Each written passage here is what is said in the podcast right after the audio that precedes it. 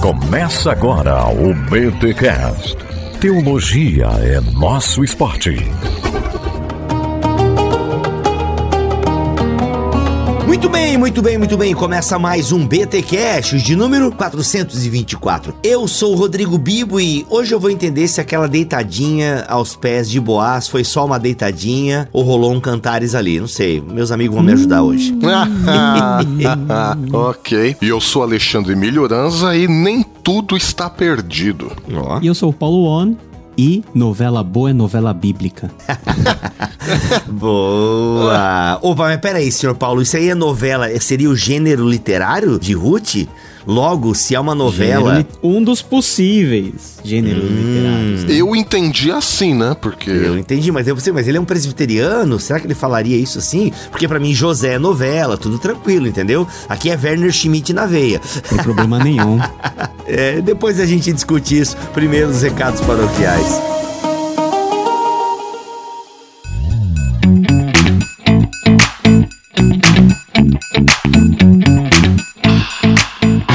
Paroquiais dessa semana, galera, é o seguinte: o ano praticamente acabou. Assim, tipo, acabou de tá acabando, novembro tá aí e daqui a pouco Jingle Bell, Jingle Bell e a Simone cantando nos seus ouvidos. Gente, é o seguinte, e esse ano passou e você não estudou teologia, você falou que ia fazer uma faculdade de teologia reconhecida pelo MEC, que você ia levar a sério esse negócio de estudar a Bíblia e tal. Então é o seguinte, a oportunidade tá batendo na porta de novo. A Fabapar está com as inscrições abertas para o EAD em Teologia, galera. O EAD em Teologia da Fabapar, reconhecida pelo MEC, tá? Uma das primeiras instituições a ter o seu curso EAD reconhecido pelo MEC. Professores capacitados, material didático incluso. Então, assim, gente, sério, é o momento de você estudar teologia, sim, de forma curricular, de forma organizada, de forma assim que você vai ser instigado a querer aprender mais sobre a palavra de Deus. Eu tive rodando aí o Brasil em alguns eventos e encontrei alguns alunos EAD da Fabapar.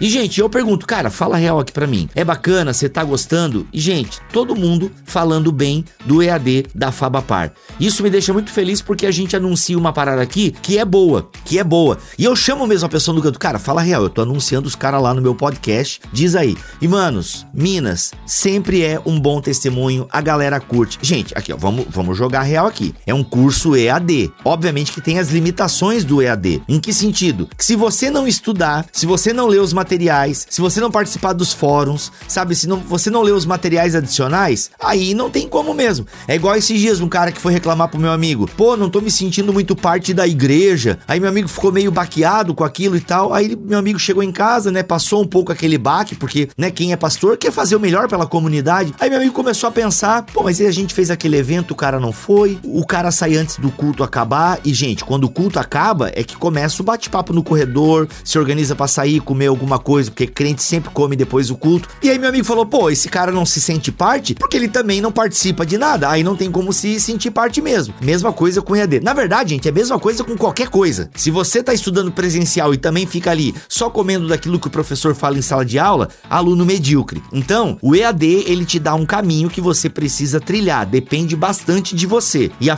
Fabapar, no seu curso EAD em teologia, manda muito bem. Gente, as inscrições estão abertas e olha só, use o cupom Bibotalk, use o cupom Bibotalk que você vai ter um descontinho bacana aí, tá bom? E você que já se inscreveu na Fabapar, não usou o cupom, mas foi por minha causa, você manda um e-mail lá pra secretaria, ô, só quero registrar aqui que eu tô estudando com vocês por causa do Bibotalk. Dá moral pra gente lá com um anunciante aqui, beleza? Simbora ouvir esse episódio que tá demais.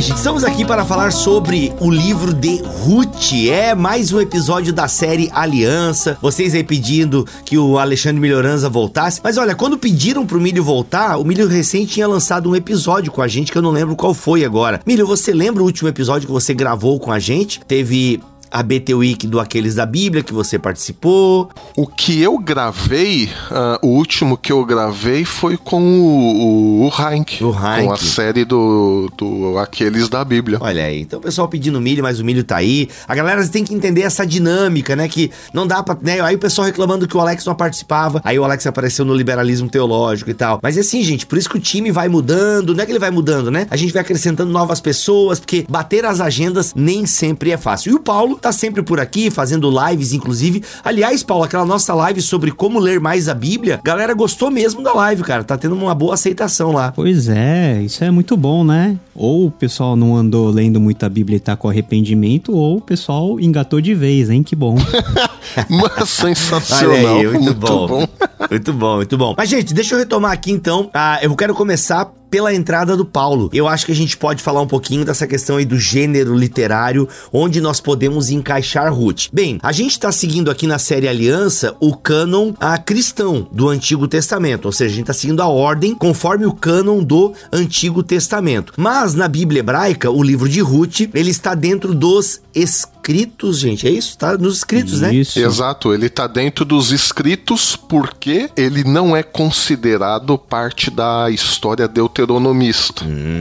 E aí o Paulo deu uma pincelada no que seria essa história deuteronomista com o Caio, se eu não me engano, no episódio do contexto, no excelente episódio sobre a hipótese documental. Aliás, esse contexto aí é pra gente grande, maiores de 18 anos, tá, gente? Porque o Caio e o Paulo foram. Uma verdadeira Foi, aula foi bíblica. pesado, não. Assunto de, é, de faculdade boa. Porque tem faculdade de teologia que nem arranha. Isso que vocês falaram lá. Realmente tá. É, não, foi assunto pesado, Paulo. Eu vi a live, eu não ouvi o podcast, mas eu presenciei a live. Mas, gente, vamos lá então. Tá dentro dos escritos, ok? Aí eu queria que vocês falassem um pouquinho, então, do que significa estar dentro dos escritos. Eu acho que o Milho já deu uma pista aí, mas desenvolva um pouco mais. Eu sei que já tem um episódio do contexto todinho sobre isso, mas para aqueles que estão aqui ouvindo o nosso podcast, desenvolva um pouco mais o que, o que, que quer dizer Ruth estar dentro é, deste rolo, por assim dizer, né? Dentro dessa parte do Antigo Testamento. Porque na nossa Bíblia tá dentro de livros históricos, né? Afinal, está contando uma história. Mas é, o que significa estar dentro dos escritos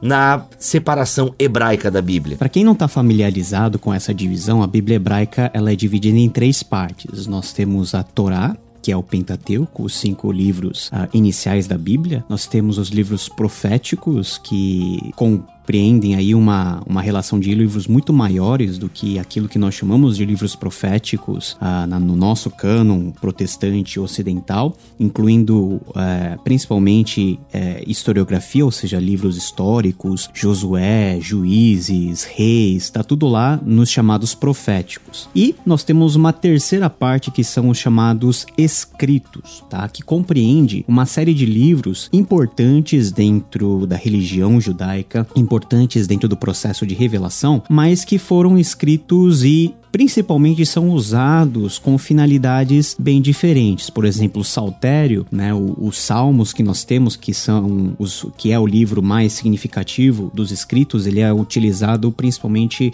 dentro de um contexto litúrgico, por exemplo. Já alguns outros livros, como o de Ruth, são livros que são utilizados em momentos específicos do ano dentro da celebração litúrgica, mas envolvendo também todo o aspecto cultural. É, o livro de Ruth faz parte dentro do- dos livros escritos, ah, dos Ketuvim, de uma outra mini divisão que nós chamamos de cinco pergaminhos, né? Hamesh Megillot, né? Que é co- Eu falo sempre cinco rolos, mas beleza. Pergaminho é mais bonito. Os cinco pergaminhos Isso, fica mais chique, fica é mais verdade. chique. Eu, eu, sou, eu sou da turma do rolo, porque, mano, o que tem é rolo nessas histórias. mas beleza, Isso. segue em frente. Então, Como eu sou presbiteriano, eu, eu escolho um português mais machadiano aqui, pergaminhos, né? isso, tá bom. Hamesh Megillot. Então, nesse Hamesh Megillot, que são cinco pergaminhos, nós temos o livro de Cântico dos Cânticos, Ruth, Lamentações, Eclesiastes e Esther. Então, são livros bem específicos, né? Ruth, por exemplo, ele é lido tradicionalmente nas celebrações dos, do Shavuot, que é o período da preparação para a festa das semanas, ou comumente chamado de Pentecoste. Então, são livros que são considerados como canônicos, inspirados, estruturados, autoritativos, mas que tem um uso, vamos dizer assim, mais específico dentro da cultura e dentro da prática religiosa judaica e que por ser também literatura canônica, justamente por isso, ela nos foi legada ah, do judaísmo para dentro do cristianismo junto com o Antigo Testamento. Agora, a grande questão de Ruth, que supera essa classificação, ah, vamos dizer assim, de, de divisão bíblica, é como que nós classificamos Ruth, né? Qual que é o gênero literário de Ruth, porque esse é uma, essa é uma abordagem muito importante para nós termos uma noção de como nós lemos, como nós entendemos e como nós interpretamos o texto. Comumente, Ruth ele vem associado junto com a literatura dos juízes, tá? Até ah, o primeiro versículo de Ruth, nos dias em que os juízes julgavam, remete direto à ideia de que o contexto histórico de Ruth é o contexto de juízes, que é um contexto dentro da história de Israel muito caótico. Então nós temos o interim entre a morte de Moisés e, a, e o surgimento da monarquia, aonde nós temos aí um governo, ou, ou seja, nós não temos um governo né, centralizado, nós temos cada um uh, fazendo aquilo que lhe apraz, cada tribo no seu canto, todos sendo de alguma maneira disciplinados devido à sua desobediência e idolatria, e é dentro desse contexto espiritual, social, político extremamente complicado que Ruth ele nasce como uma história né? Nós temos um livro de narrativa. E tecnicamente nós podemos classificar essa narrativa como novela. Agora, novela, tá? Dentro da classificação literária da língua portuguesa e também aplicada ao gênero literário hebraico, é uma narrativa curta, tá? Que está entre um conto e uma narrativa maior, que nós chamaríamos de um romance. Então, não é nem algo muito curto, nem algo muito longo. Ela, a, a, narrativa de Ruth, ela é desenvolvida em quatro atos, que nós vamos ver mais para frente, quatro capítulos, que desenvolve uma história, uma história que tem começo, meio e fim, e que dentro dessa história, né, uh, nós temos vários tipos de acontecimentos que levam a uma leitura simplesmente, vamos dizer assim, literária e também com aplicações espirituais. Quando nós falamos de novela, isso não quer dizer que aquilo que está escrito é algo irreal, porque novela é uma narrativa tanto de acontecimentos reais como de acontecimentos fictícios. Então nós consideramos, eu particularmente considero que Ruth é uma novela que indica fatos que efetivamente aconteceram e a narrativa é costurada de uma tal maneira que leva a uma leitura rápida, leva a conclusões teológicas bem simples, porém conclusões teológicas muito importantes uh, dentro do contexto e que vão servir de base e de âncora para aquilo que vai acontecer mais para frente,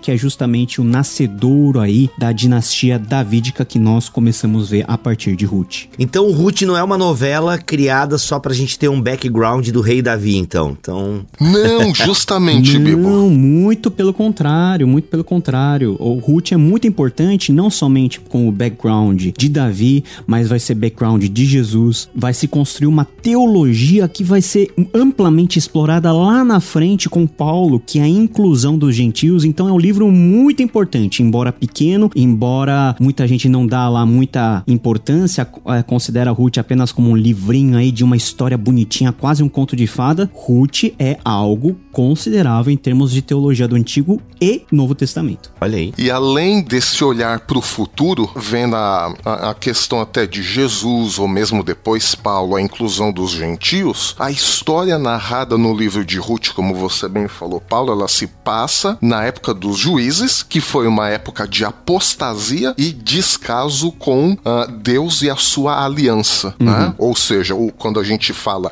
aliança, nós estamos falando do relacionamento de Deus com o seu povo. E o livro de Ruth, para os leitores da época, também, isso, isso também deve ser considerado, né? Não só olhar para o futuro ou um olhar geral na teologia bíblica, mas a gente tem que também pensar o que o livro significou para os leitores da época, né? Uhum. E o livro de Ruth, ele vai apresentar um caminho oposto do livro dos juízes.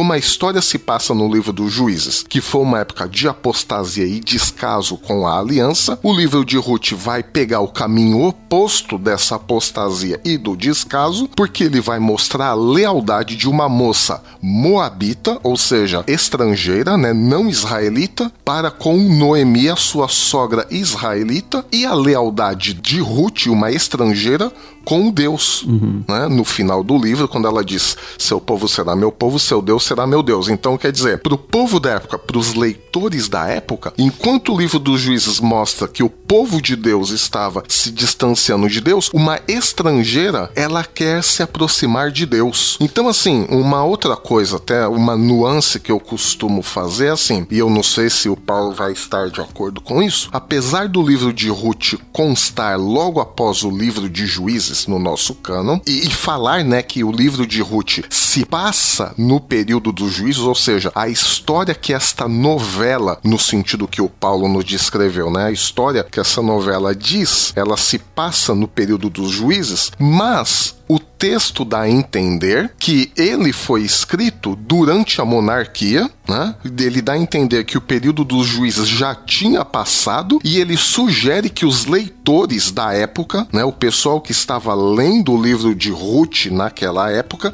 já conhecia a família de Davi. Uhum. Então, assim, o livro de Ruth se passa na época dos juízes, mas ele foi escrito num tempo posterior, porque não tem sentido você escrever uma uma história que se passa no tempo dos juízes e no final citar o livro do rei Davi. Isso, isso, isso é, isso é muito importante. Né? Citar o livro do rei Davi, não, citar o nome uhum. do rei Davi, porque eh, imagina-se que os leitores conhecem uhum. Davi, uhum. né? Então tem isso também. Viu? Por isso que é só uma história inventada. Sacanagem, brincadeira, gente.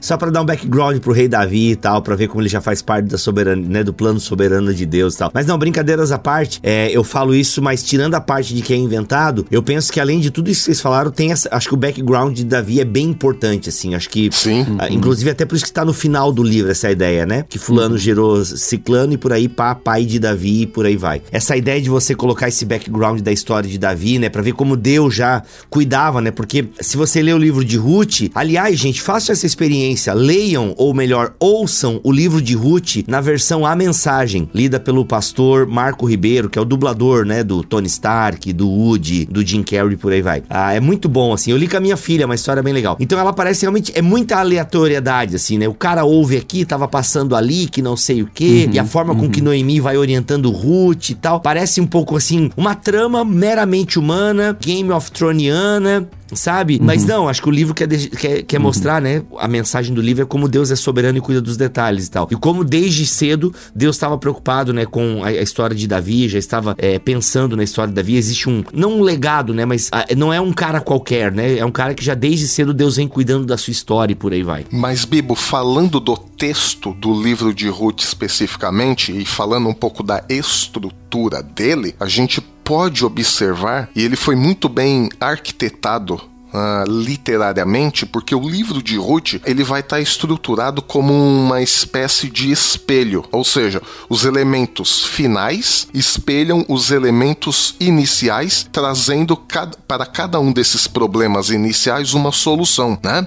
Então, assim, de acordo com essa estrutura em espelho do livro, o capítulo 1 vai espelhar o capítulo 4. Por quê? Porque no capítulo 1 nós temos o desespero de Noemi, vai se tornar uma alegria por um filho filho de Ruth no capítulo 4. Os capítulos 2 e 3, eles são correspondentes, por quê? Porque ali nós encontramos os diálogos entre Ruth e Noemi e entre Ruth e Boaz. Então tem uma sorte de uma, um tipo de espelho que uh, num primeiro momento apresentam-se os problemas e num segundo momento a solução para cada um deles e daí os estudiosos terem colocado no livro de Ruth como uma novela, né? Hoje pra gente na novela nesse sentido, né? Você tem um problema e o desenrolar da história vai culminar na solução do problema apresentado. É, as formas de se narrar um texto na antiguidade eram formas assim muito geniais. O Hermann Gunkel, por exemplo, ele vai chamar é, Ruth de novela porque ele enxerga justamente essa sequência que o Milho acabou de nos contar, né? Ruth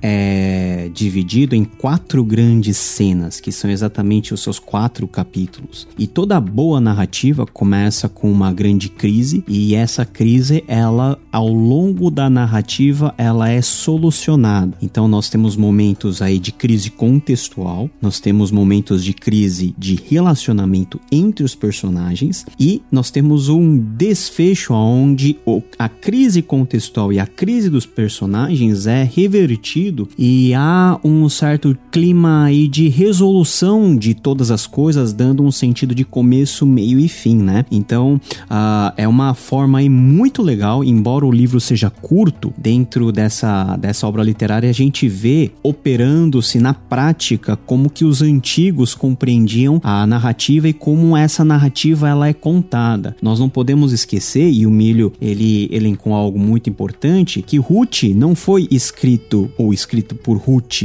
né? Embora tenha o nome da personagem. Foi uma composição posterior, né? Posterior a Davi, mas com esse tipo de preocupação. Eu vou contar uma história, uma história que tem um objetivo, um objetivo que serve às finalidades de legitimação político de Davi, mas também e principalmente para contar uma narrativa, uma historiografia dogmática. Alguns historiadores vão usar esse tipo de, de terminologia, uma historiografia dogmática, ou seja, por meio da história se conta os feitos, os atributos desse Deus de Israel, que, embora não sendo citado como personagem direto dessa trama, ele por meio da sua providência, e o John Piper vai chamar essa providência de providência doce e amarga, uh, vai conduzir todo o desenrolar dessa história em uma finalidade, em um fim bom, que sobrepassa até a vida dos próprios personagens, alcançando gerações posteriores em Davi e muito posteriores em Jesus e muito mais posteriores chegando até nós hoje. É, então, porque o, na verdade, né, Bibo e Paulo, se a gente fizer um apanhado teológico indo além da narrativa, né? O que a narrativa quer mostrar, o que essa novela quer nos ensinar, né? Porque eu acredito que isso é muito mais do que puro entretenimento, igual as novelas hoje, embora eu acredito que se ensine muita tranqueira também. Mas o livro de Ruth, como uma narrativa, como uma novela bem estruturada, teologicamente falando, ele vai apresentar os seguintes conceitos: a fidelidade lealdade à lealdade de Deus. Uh, é um tema muito importante em Ruth. A lealdade em um ambiente de apostasia, onde todo mundo começa a fazer o que dá na cabeça, onde cada um começa a esquecer Deus para seguir os seus próprios caminhos. O livro de Ruth também ensina essa lealdade no ambiente de apostasia. Paulo também citou a questão da, da importância do reinado de Davi. Então, um dos temas teológicos também é o legado dos ancestrais do rei Davi. Né? Tipo, se Davi é o rei escolhido por Deus, é porque a história de Davi não começa nem nele mesmo, vem muito antes do próprio rei Davi. E o livro de Ruth também vai apresentar o conceito do resgatador, o Goel, né? que também será um tema que vai ser retomado na teologia do Novo Testamento. Olha aí.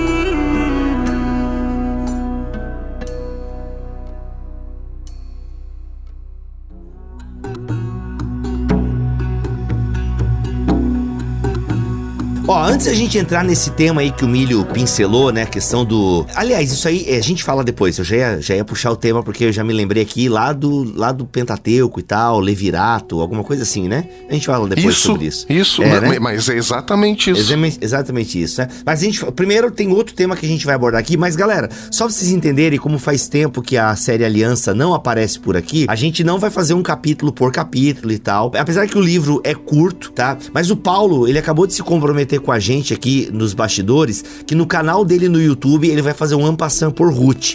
Tá? Então, fe... Pilantra! Nossa! Ai, cara.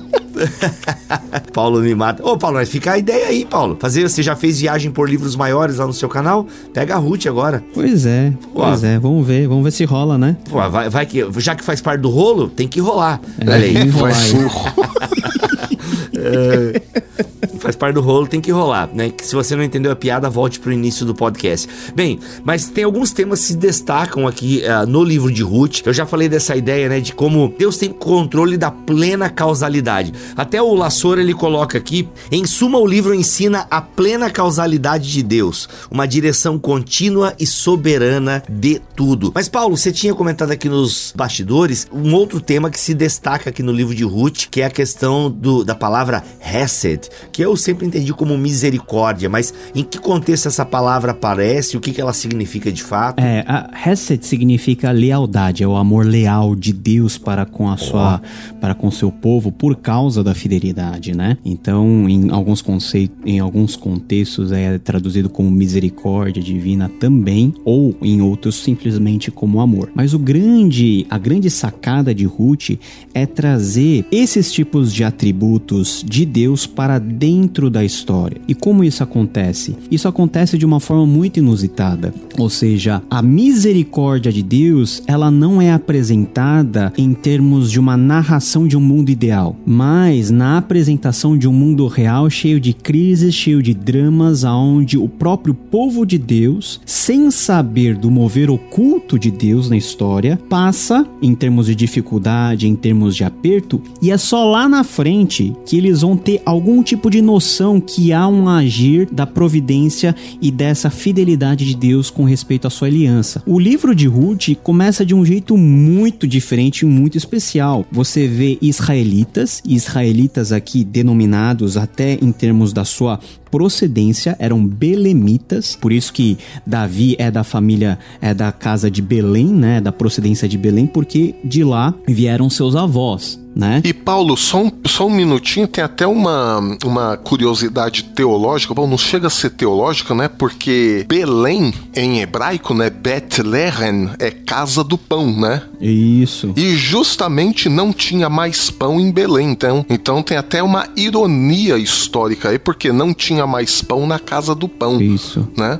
Tal era o, o, o ambiente que cercava né, o, o livro de Ruth, já começa também com essa catástrofe, né? Isso. Não tinha pão na casa do pão. Isso, é um, é um grande paradoxo. E um paradoxo também que se soma a esse que o Milho acabou de falar é a atitude ambígua que o povo de Deus tem, né? Aí na família de Elimelech. Elimelech, né? Significa Deus é o meu rei. E é justamente esse Elimelech que, devido à ausência do pão na casa Casa do Pão, ou seja, a fome que era intensa na região, foi para um lugar que a Bíblia mesmo considera um lugar hostil, que é o território de Moabe, que é tradicionalmente um povo inimigo dos israelitas. E é uma daquelas histórias inusitadas onde parte da narrativa acontece fora da Terra Santa, né? fora da Palestina, fora de Canaã acontece em Moab e justamente em Moab a família de Elimelech, israelita, uh, sofre as mais assim incontáveis e agudas crises envolvendo a morte do próprio Elimelech, a morte dos seus dois filhos Malom e Quilion, e só sobram nas tramas três mulheres, três figuras femininas, que é algo também muito notável dentro de uma forma de se contar história e dentro de uma cosmovisão antiga, onde o homem tem uma preponderância, uma predominância maior. Sobra três viúvas, e o tema da viúva, vocês sabem muito bem, é um tema muito desenvolvido dentro da narrativa bíblica. Então nós estamos no ápice de caos social que leva à fome, nós estamos no ápice do caos familiar que leva à viuvez de três mulheres, nós temos um ápice de uma crise existencial que é, é, é simbolizada pela habitação de Noemi em território estrangeiro, ou seja, desprovido de toda a sua identificação como povo dessa aliança. E a despeito dessa ruptura e desse eventual abandono de Deus, muitos podem enxergar. A gente pode falar também de um caos teológico? Um caos assim de tudo, né? Aquele caos de Gênesis, né? Havia face. Exatamente. Havia trevas na face Vou do lá. abismo. Mas é nessa condição que o Espírito de Deus, que Deus na sua providência, ele vai reconstruindo a narrativa. Ele vai fazendo Noemi voltar para a terra. Ele vai extirpar a fome, então por isso que Noemi volta. E nessa volta ela perde órfã, uma das suas noras, mas ela ganha Ruth, que é símbolo de fidelidade. Olha só que interessante. Uh, Noemi por diversas vezes fala para suas noras irem embora Olha, volta para sua casa, casa de novo. Eu tô sozinha, eu não tenho nem filhos para dar para vocês, eu não tenho nenhuma condição. Vai vocês para casa de vocês que eu vou para minha e a vida continua. Orfa foi embora, Ruth permaneceu. O que que a Ruth falou? Olha, Noemi, eu não vou te abandonar, porque o lugar onde você foi enterrada vai ser o lugar onde eu vou ser enterrado. O Deus que você serve será o meu Deus. Então, por meio de uma mulher moabita gentílica e viúva? e viúva, nós temos a apresentação daquilo que Deus ele tem como fidelidade a sua aliança, o seu, o seu total comprometimento em cumprir a sua palavra. É um amor sacrificial que Ruth teve em relação à sua sogra. É um amor que expressa facetas do amor de Deus e que é o grande elemento de coesão dessa história que vai apontar para o fato de que apesar das nossas crises, apesar de todas as desgraças que podem acontecer e nós estamos vivendo em um momento de extrema desgraça em, termo, em todos os sentidos, ainda assim, Deus ele tem lampejos de graça que irradia por meio do seu povo, no seu povo e em benefício do seu povo por amor à sua aliança. E aí que está o conceito de fidelidade. Deus, ele sustenta o seu povo, uh, por vezes passando, fazendo com que eles passem por momentos de problemas, de tribulações, mas para que isso possa ser o grande trampolim para que esse povo possa crescer, esse povo possa se desenvolver e o mais importante, que a palavra de Deus, uma vez estabelecida aos patriarcas, possa se cumprir no futuro. Uau. E é interessante notar, Paulo, que essa essa resed, né, essa fidelidade, misericórdia, bondade, Deus ele é fiel a ele mesmo, porque nessa época de caos total, Isso. se a fidelidade de Deus dependesse de algum tipo de resposta do povo, eles estavam mais lascados do que já estavam lascados normalmente. Uhum. Só que como Deus já tinha prometido lá desde Abraão que ele restauraria a relação dele com a sua criação, Deus permanece fiel à sua própria palavra, à sua própria promessa, não importam ah, as condições, a situação humana ou o quanto o ser humano tenha se afastado dele e visto uhum. o caos total e depois a restauração no final do livro, a gente chega à conclusão de que isso não é obra humana, porque como você mesmo descreveu, né, os quatro eixos do, do caos uhum. estavam ali bem presentes e o ser humano, por ele mesmo, na sua própria força, na sua própria estratégia, nos seus métodos, não teria como sair disso. Uhum. Então foi realmente uma intervenção divina no meio do caos. Né? E eu vejo que essa Resed de Deus, né? Que eu sempre gosto de falar que é a misericórdia, bondade e lealdade de Deus, né? Porque não tem como é, delimitar onde termina a bondade, o que é a misericórdia, o que é a lealdade. Então é tudo isso junto e misturado, né? Então a Resed, ela é demonstrada no sentido vertical e horizontal, né? Pra gente ter uma ideia mental aí, espacial da coisa. Por quê? No plano horizontal, nós vemos essa Resed, no, o compromisso de Ruth com a sua sua sogra, que é um exemplo de bondade e de misericórdia com ela. Como você mesmo falou, ser mulher e ainda viúva naquela época não era fácil. Então é justamente essa reced de Ruth uhum. para com Noemi que chama a atenção de Boaz, que também, por sua vez, vai demonstrar reced por Ruth. E no plano vertical, a bondade, misericórdia, lealdade de Deus, uhum. ela vai ser descrita, né? principalmente ali no capítulo 1, versos 8 e 9, que vai levar justamente ao casamento de Boaz com Ruth no capítulo 4, seguindo aquele padrão espelho que a gente comentou no começo do programa, né? Então, nós vemos aí a bondade de Deus no sentido é, horizontal de uns para com os outros e no sentido do vertical de Deus para com toda a humanidade. Muito bom, muito bom, gente, muito bom. E até para encerrar esse bloco aí sobre Hazard, eu quero ler aqui o que o Lassor. Aliás, gente, a gente já indicou aqui várias vezes, mas como faz tempo que a gente não faz a série Aliança, Introdução ao Antigo Testamento do William Lassor, lançado pela Vida Nova. Excelente. É uma boa introdução ao AT. E tem uma de capa preta, Milho, que você gosta bastante também. Eu não sei se o Paulo já mencionou ela, mas é, eu acho que é da editora Vida, Panorama do Antigo Testamento. É de John Walton e Andrew Hill. Ah. Panorama do Antigo Testamento. Essa eu não tenho. É da editora vida, né? É, eu acho particularmente a do Lassor um pouquinho mais completa, Uhum. mas eu gosto bastante, admito, da do. Bom, John Walton, né, pra quem acompanha aí o BTcast, quase que dispensa apresentações, Uhum, né? é. Mas eu gosto bastante. Legal. E recomendo, e recomendo. E tem alguma introdução, Paulo, ao AT que você recomenda, tirando o seu livro, obviamente, que é uma introdução a toda a Bíblia? Ah, te peguei no pulo do gato, senhor Paulo.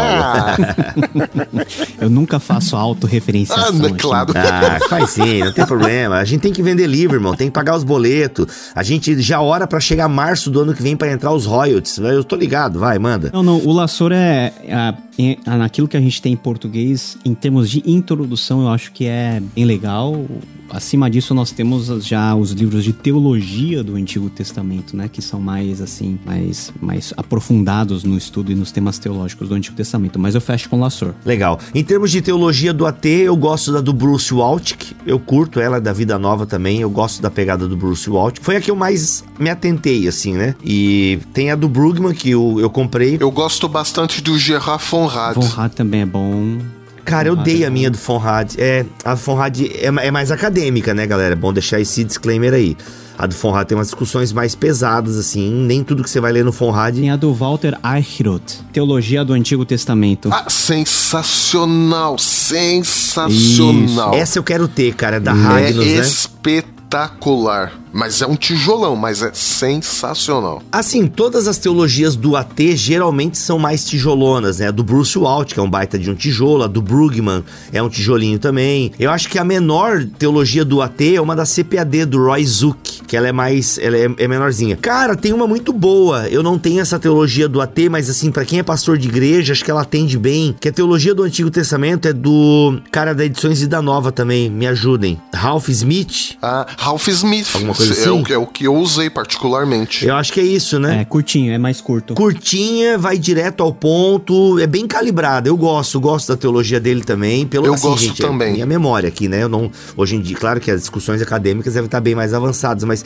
para aqui, pastor de igreja e tal, preparar sermão, ter uma ideia, são boas teologias. E tem uma da CPAD também, que é menor, que se eu não me engano é do Roy Zuck também. É uma menorzinha e tal, capa dura, bonitinha, e é da CPAD. É, não, do Zuc eu só tenho hermenêutica. Eu também. Ok, feito recomendações de literatura, ó, se você quiser comprar, lembre-se, gente, vai comprar na Amazon, compra pelo link do Bibotalk, beleza? Comprando na Amazon pelo nosso link, você abençoa demais o nosso ministério. Bem, indicamos aqui um monte de literatura, falei pra você comprar na Amazon. Deixa eu ler aqui o que o, o Lassor tá dizendo. Ele tá dizendo o seguinte: além disso, o livro promove a prática do ideal da aliança israelita, o estilo de vida de Hesed ou benevolência. Em essência, fazer Hesed é dispor-se a ir além da obrigação. Olha só, a fabulosa declaração de amor e devoção pronunciada por Ruth coloca esse estilo de vida em palavras. O teu povo é o meu povo, o teu Deus é o meu Deus. Olha aí que prática. O povo de Deus deve agir como Deus agiu. E aqui a gente tem uma gentia agindo dessa forma. Fica a lição aí.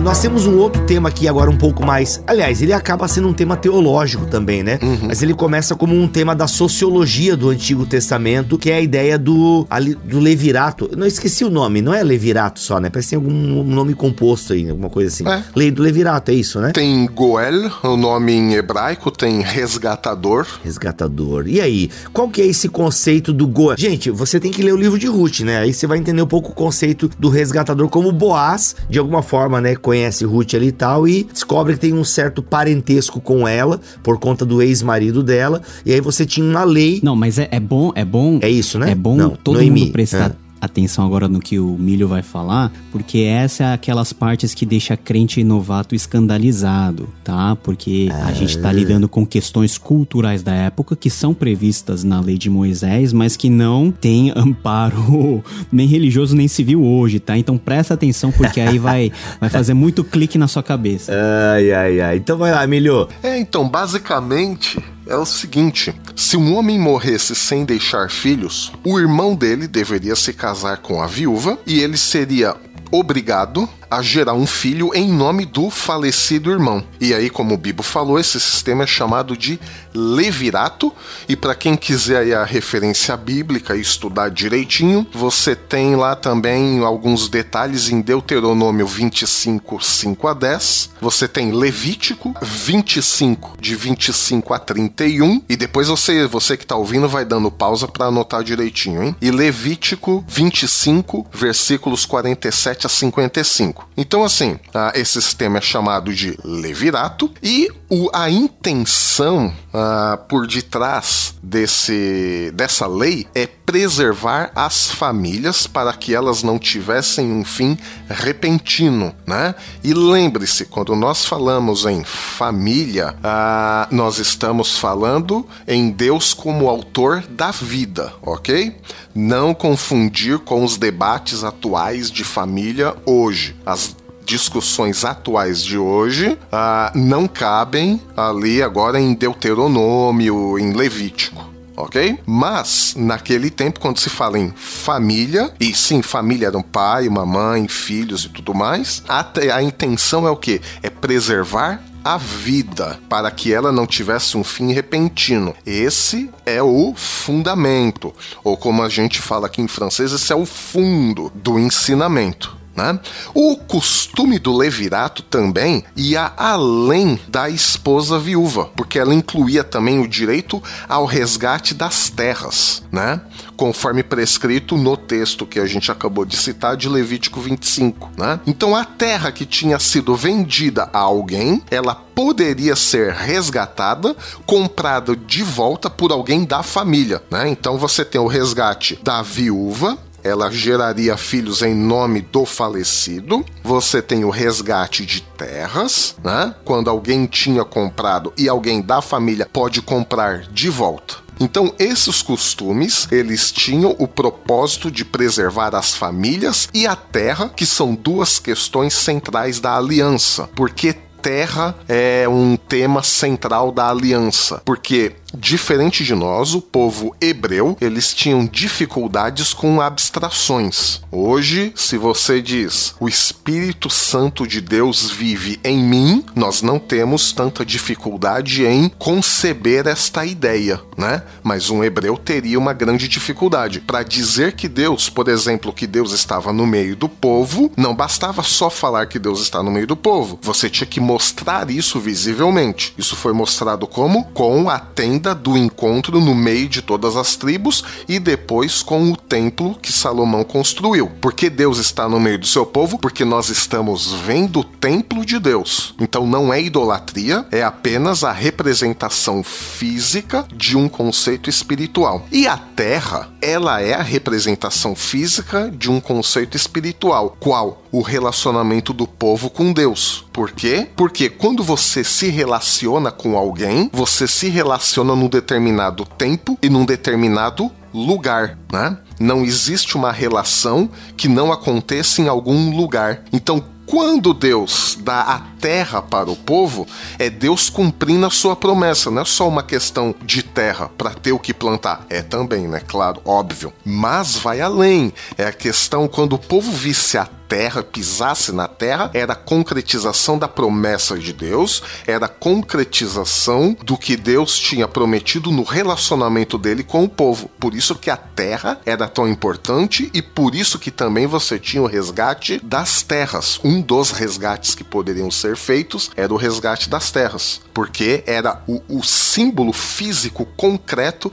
da relação de Deus com o povo. Então, uh, ah, para fechar e para dar oportunidade também do Bipo e do Paulo fazer as considerações deles. É, daí tu tem que terminar assim, ó, agradeço a oportunidade em nome de Jesus. É, então, tá vendo? o, o resgatador, então, na verdade, ele era um intermediário para readquirir né, as bênçãos que estavam em risco e esse conceito ele vai para o Novo Testamento junto com Resed como um exemplo da graça de Deus. E aí o Novo Testamento ele vai aplicar esse conceito de resgatador como a ação de Cristo para com a igreja, porque Cristo restabelece o relacionamento da criação com o seu criador. O Boaz, ele é apresentado como um tipo, né, como uma imagem tipológica até de Jesus como resgatador, que o Milho acabou de falar, mas também isso é muito visível no proceder dele, né? Que ele é uma pessoa que faz as coisas de forma justa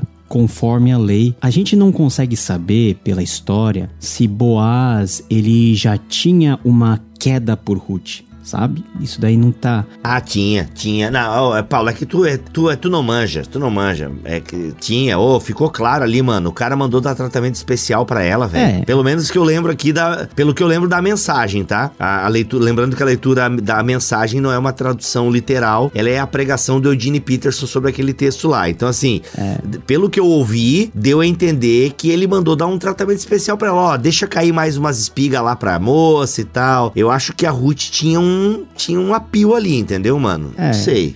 É, existe uma diferença muito grande entre o que a gente acha e o que o texto diz explicitamente, né? Então. A... Eu vou até abrir o texto aqui agora, o seu faladorzinho. a risada de coringa aí, Milho. Para, te controla. Tá, continua, vai, gente. Eu vou ler o texto. Eu acho que ele tinha uma quedinha assim, cara. Eu acho que ele tinha uma quedinha. Só que eu entendi o que tu quer dizer. Ele vai cumprir a lei, né? Porque tinha um outro cara na parada na frente dele, né? Isso, isso. Ele não, ele não, ele não passou a perna, entendeu? Então o Boaz ele tinha exatamente a noção do que ele podia fazer, dos trâmites legais, e ele foi muito justo para com Ruth. Então, o texto ele nos mostra que Boaz é um ideal né? É um homem exemplar que pode indicar uh, uma, uma, uma direção aí para Cristo, mas também é um padrão que é objetivo de toda a novela expor, né? É, os seus personagens ideais e os personagens que a própria trama convida a gente a de alguma maneira imitar. Então, a gente fala muito de padrão de masculinidade bíblica e Boaz é um bom padrão de masculinidade bíblica que não está relacionado à sua força ou, ou a condição de usurpar-se do seu poder para atingir um determinado fim, mas de humildade, de amor e de consideração, é exatamente, principalmente relacionado aos mais necessitados, que é aí a, a, a Ruth é, personificada dentro dessa classe. Então a verdadeira masculinidade, se a gente for tirar uma lição em Ruth, não é a masculinidade da força, né, da virilidade aparente, mas é a masculinidade onde o amor e a consideração, o respeito e também a justiça são valores aí que norteiam aí o, a vida de todo aquele homem que dentro do contexto do povo de Deus diz ser adorador de Deus de Israel. Uhum. Ô Paulo, olha só, é, a gente realmente não tem como saber, mas a história de Ruth impressionou Boaz, porque ele disse aqui no versículo, capítulo 2, versículo 8: Disse então Boaz a Ruth: Ouça bem, minha filha, não vá colher noutra lavoura, nem se afaste daqui. Fique com as minhas servas, preste atenção onde os homens estão ceifando e vá atrás das moças que vão colher. Darei ordem aos rapazes para que não toquem em você. Quando tiver sede, beba da água dos potes que os rapazes encheram. Ela inclinou-se prostrada com o rosto em terra e exclamou: Porque achei favor favor aos seus olhos, ao ponto de o Senhor se importar comigo, uma estrangeira? Boaz, versículo 11. Boaz respondeu: Contaram-me tudo o que você tem feito pela sua sogra, depois que você perdeu o seu marido, como deixou seu pai, sua mãe, sua terra natal para viver com um povo que você não conhecia bem. O Senhor lhe retribua o que você tem feito, que seja ricamente recompensada pelo Senhor, o Deus de Israel, sob cujas asas você veio buscar refúgio. E eu estou arrastando uma asinha para você. Brincadeira, essa parte é piada minha, tá? Então, assim, aqui percebe que não dá para saber se teve algum, né, um, olhar, uh, mas com certeza a história da Ruth. Mas né? que foi exatamente o que eu disse. não dá para saber. É, mas ah, eu, eu gosto. Já que é uma novela, eu curto um romance, entendeu? Eu acho que ele acho que ele curtiu o, assim. O romance aconteceu depois. Aconteceu depois, mas eu acho que sempre tem o um primeiro encontro, entendeu? acho que assim, pô, ô, ô Boaz, Boaz, quando foi que você se apaixonou por mim, Boaz? Ruth, a primeira vez que eu lhe vi, entendeu? Eu acho que eu, eu quero dizer, achar que ele estava apaixonado. Aí ele já se apaixonou aqui no primeiro olhar. Ah, mas mas mas aí você vê como que a história é importante, né? Porque é. o Boaz possivelmente, se ele teve uma queda por Ruth, não foi somente pela parte, vamos dizer assim, física. O que ele narra aí no capítulo 2 é toda a história que Boaz já sabia que Ruth tem, tinha feito com a família de Elimelech, com Noemi especificamente, de como Ruth deu provas de que ela era uma crente né? Vamos colocar nas palavras de hoje, a despeito do fato dela ser gentia, uhum. né? Então é algo que realmente, com certeza, impressionou muito a Boaz para ele ter esse ato de benevolência para a, a Ruth, né? É isso aí. Lave-se, perfume-se. Ó aqui, gente, dica da Noemi, hein? Pra você desencalhar. Lave-se, perfume-se, vista sua melhor roupa e desça para a eira. Mas não deixe que ele perceba que você está... É, e por aí vai, né? Desenrola aí o, o, esquema. É só, gente, só pra dar uma animada aí. Mas é, é, uma história muito bonita, a história de Ruth, a história de Noemi. E, pô, a Noemi, no fundo, né, cara, tem uma reviravolta muito grande nessa história. Legal também, né? Porque Noemi tava totalmente sem perspectiva. E como ela ganha, né, uma uma perspectiva muito legal uhum. por conta da Hesed, né, da benevolência da Ruth. E claro, e por trás de toda essa benevolência da Ruth, é, de Boaz, está o próprio Deus, né? Muito bom. É, não, e, e a parte da Noemi é muito importante porque o filho da Ruth com Boaz, né, que no caso aqui é Obed, ela toma como se fosse o seu próprio filho né? Ela diz lá no versículo 14: Bendito seja o Senhor que, ne, que não deixou hoje de lhe dar um neto que será o seu resgatador, que o nome dele venha a ser famoso em Israel. Nele você terá renovação da vida e consolo na velhice, pois a sua nora que ama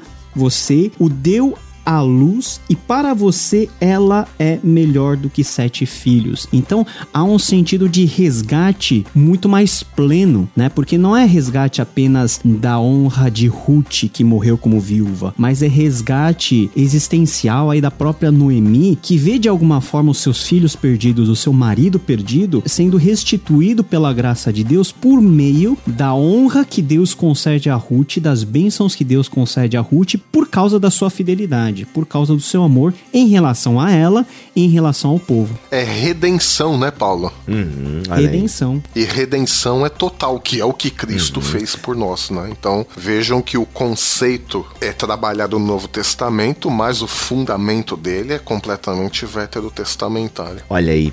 Essa é a história dos antepassados de Davi, desde Pérez. Pérez gerou Esron, Esron gerou Rão, Rão gerou Aminadab, Aminadab gerou Nasson, Nasson gerou Salmão, Salmão gerou Boaz, Boaz gerou Obed, Obed gerou Gesé e Gesé gerou Davi.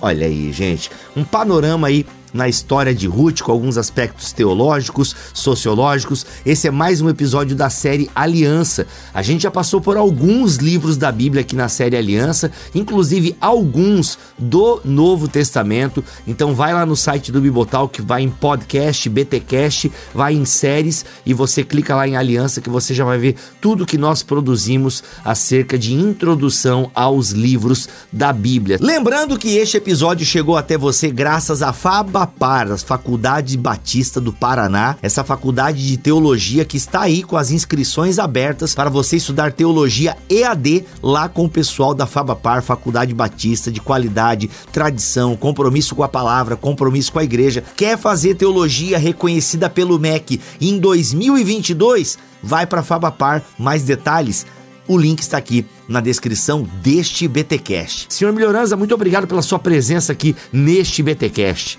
Ah, mas é um mais que um prazer, né? Eu tava com saudade de gravar com vocês. Ah, que delicinha, hein? E aí, Paulo, tamo together, daquele jeito. Tamo junto, sempre.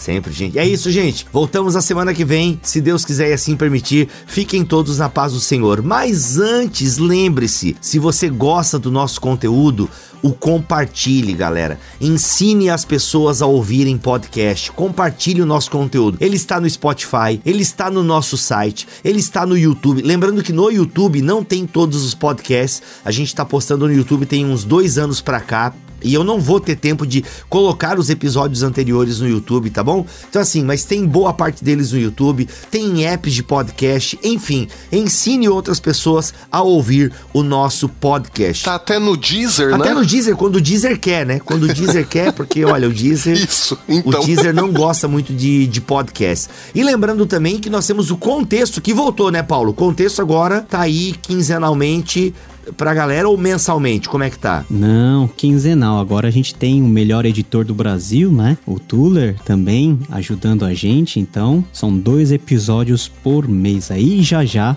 tá vindo um episódio novo no seu feed. Muito bom. Lembrando que, se você quer todos os podcasts da família Bibotalk, você procura Bibotalk aí no seu agregador de podcast, ok? Aí vai ter contexto, BTcast e ovelhas elétricas. Se você quer só o contexto, porque você gosta só do Paulo, aí você digita com texto, lembrando que é o com é C O M espaço texto, com texto. Se você quer só o BTcast, você digita BTcast, OK? Ou digita Bibotalk e você tem tudo isso num lugar só. É isso, gente. Até semana que vem, se Deus quiser assim permitir. Fiquem todos na paz do Senhor Jesus.